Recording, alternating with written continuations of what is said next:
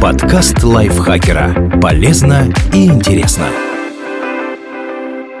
Всем привет! Вы слушаете подкаст лайфхакера. Короткие лекции о продуктивности, мотивации, отношениях, здоровье. В общем, обо всем, что делает вашу жизнь легче и проще. Меня зовут Дарья Бакина. Сегодня я расскажу вам, как мозг очищается от нейротоксинов и можно ли повлиять на этот процесс.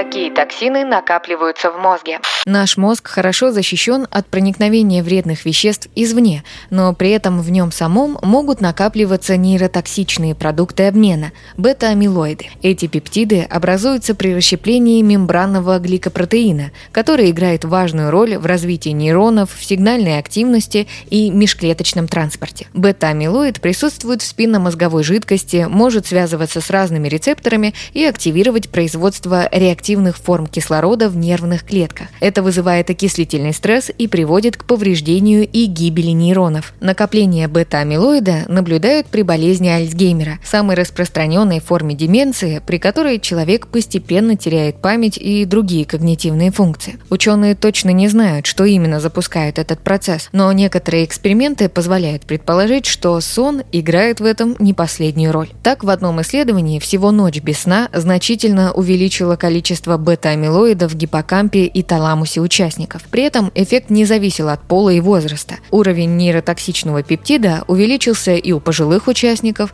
и у тех, кто едва разменял третий десяток. Ученые отметили, что связь бета-амилоида и качество ночного отдыха двойная, поскольку у пациентов с болезнью Альцгеймера часто наблюдаются проблемы со сном. Притом проявляться они начинают еще на ранних стадиях, когда когнитивные функции нарушены незначительно или вообще в норме. Раз недостаточно недостаток сна увеличивает уровень бета-амилоида, достаточное его количество в перспективе может защитить мозг. И в одном эксперименте выяснили, как именно это происходит.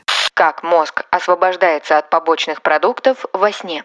Сон можно разделить на две фазы – медленный, без сновидений и быстрый. Первый наступает сразу после засыпания и делится на три части, в процессе которых постепенно снижаются пульс и температура тела, а мозговая активность все больше замедляется. После этого наступает фаза быстрого движения глаз или БДГ-фаза, во время которой мы видим сновидение, а затем цикл повторяется заново. Ранее в эксперименте на мышах выяснили, что во сне спинномозговая жидкость или ликвор участвуют в вымывании бета-амилоидов из мозга. Чтобы проверить, работает ли то же самое у людей, ученые из Бостонского университета провели эксперимент. Участников попросили одну ночь поспать в МРТ-аппарате, чтобы можно было измерить уровень кислорода и понять, что происходит со спинномозговой жидкостью. Также на них надели шлемы для ЭЭГ, чтобы отследить электрические токи и выяснить, на какой стадии сна находятся люди. Оказалось, что в медленную фазу нейроны начинают синхронизироваться синхронизироваться, включаться и выключаться в одно и то же время. Когда активность затихает, нервные клетки не нуждаются в большом количестве кислорода, так что кровоток в мозгу снижается. В этот момент спинномозговая жидкость устремляется внутрь, заполняя оставленное место и вымывает продукты обмена, такие как бета-амилоид. Ученые сделали вывод, что достаточное количество медленного сна может стать профилактикой болезни Альцгеймера и возрастных когнитивных нарушений. Как увеличить количество медленного сна? Помимо очевидного метода ложиться спать раньше и высыпаться, есть еще несколько способов сделать это добавить физической активности. В одном исследовании обнаружили, что один час интенсивной физической нагрузки вечером значительно увеличивает стабильность и мощность дельта-волн в третьей фазе медленного сна. В другой научной работе выяснили, что 4 не очень интенсивных кардиотренировки в неделю по 40 минут каждая увеличивают медленный сон на 33%. Попробуйте добавить больше физической активности и посмотрите, как это скажется на качестве вашего ночного отдыха попробовать прогрессивную мышечную релаксацию. В одном эксперименте проверили, как техника глубокого расслабления мышц скажется на архитектуре дневного сна. Студентов разделили на две группы. Одни в течение 10 минут перед сном расслабляли мышцы, другие то же время просто лежали и слушали Моцарта. Ученые проверили длительность разных фаз и обнаружили, что у первой группы медленный глубокий сон продолжался в среднем 18 минут, а у второй только 9. Можно предположить, что такие же преимущества можно получить и для ночного отдыха. Вот техника прогрессивной мышечной релаксации с канадского ресурса, посвященного борьбе с тревожностью. Лягте на спину и полностью расслабьтесь. Сделайте 5 глубоких вдохов и выдохов. Сосредоточьте внимание на какой-то части тела, например, на руке. Со вдохом напрягите мышцы изо всех сил и продержитесь в таком положении 5 секунд. Постарайтесь напрягать только те мускулы, на которых вы концентрируетесь, а остальные расслабить. С выдохом расслабьте мышцу. Снимайте напряжение постепенно и тщательно следите за своими ощущениями.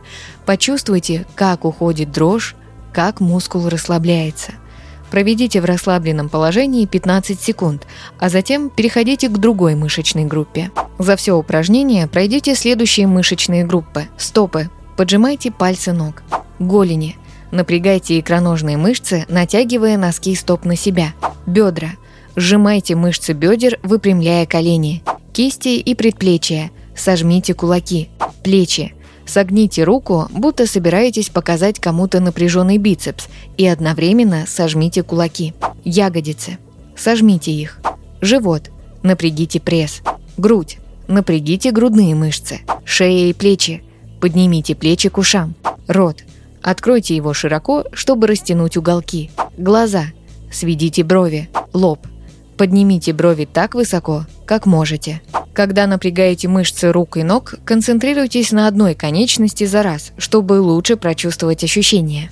Принять теплую ванну. Несмотря на то, что спать советуют в прохладной комнате, немного согреться перед отдыхом в кровати может быть полезно. Согласно исследованиям, 10 минут в теплой воде за 1 или 2 часа до сна значительно ускоряют засыпание и увеличивают количество глубокого медленного сна. Попробуйте полежать в теплой ванне, а после этого отложите гаджеты и почитайте, например, бумажную книгу. И не забудьте сделать расслабляющие упражнения. Скорее всего, выспитесь вы после этого просто отлично. Спасибо и Зориной за этот текст. Подписывайтесь на подкаст Лайфхакера на всех платформах, чтобы не пропустить новые эпизоды. А еще слушайте наш подкаст «Ситуация Help». В нем мы рассказываем про интересные и неоднозначные ситуации, в которые может попасть каждый. На этом я с вами прощаюсь. Пока. Подкаст Лайфхакера. Полезно и интересно.